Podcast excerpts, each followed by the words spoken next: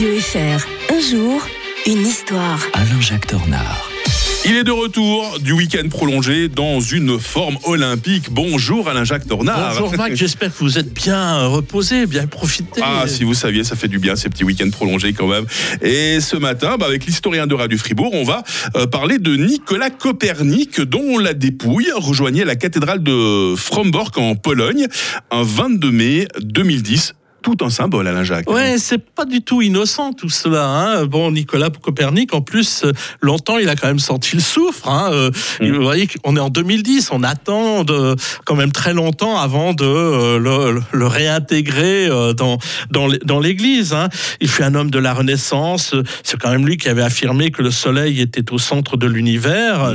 Une hérésie à l'époque. L'héliocentrisme, oui, ce qui lui avait valu d'être condamné post-mortem par l'Église en 1616. Heureusement, il avait fait cette révélation euh, tardivement pour pas être euh, exécuté. Euh, et donc, cette cérémonie renvoie à, à- à deux imaginaires très très importants.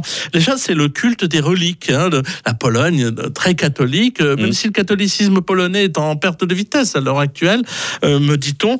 Eh bien non, allez, on, on renoue avec cette idée du Moyen Âge. C'était en fait Saint Ambroise, qui est évêque de Milan de 1374 à 1397, qui inventa, parce on peut, le- on, a- on, a- on disait comme ça, hein, les restes de Saint Gervais et Proté, euh, deux saints alors totalement oubli- oubliés, qui lui étaient apparus en songe. Et euh, donc depuis lors, eh bien, on, avait vraiment ce goût. euh, bon, c'était aussi très intéressant ce, cette attirance pour les, les saints martyrs, parce que Mm. c'était des lieux de pèlerinage et donc ça rapportait beaucoup d'argent. Et donc, euh, n'est pas tout à fait donc. Innocent.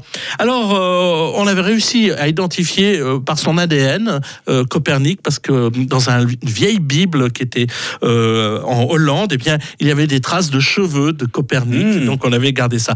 L'autre aspect, c'est le fait que euh, c'était un enjeu de mémoire entre les Allemands. La maman était allemande de Copernic, le père était polonais.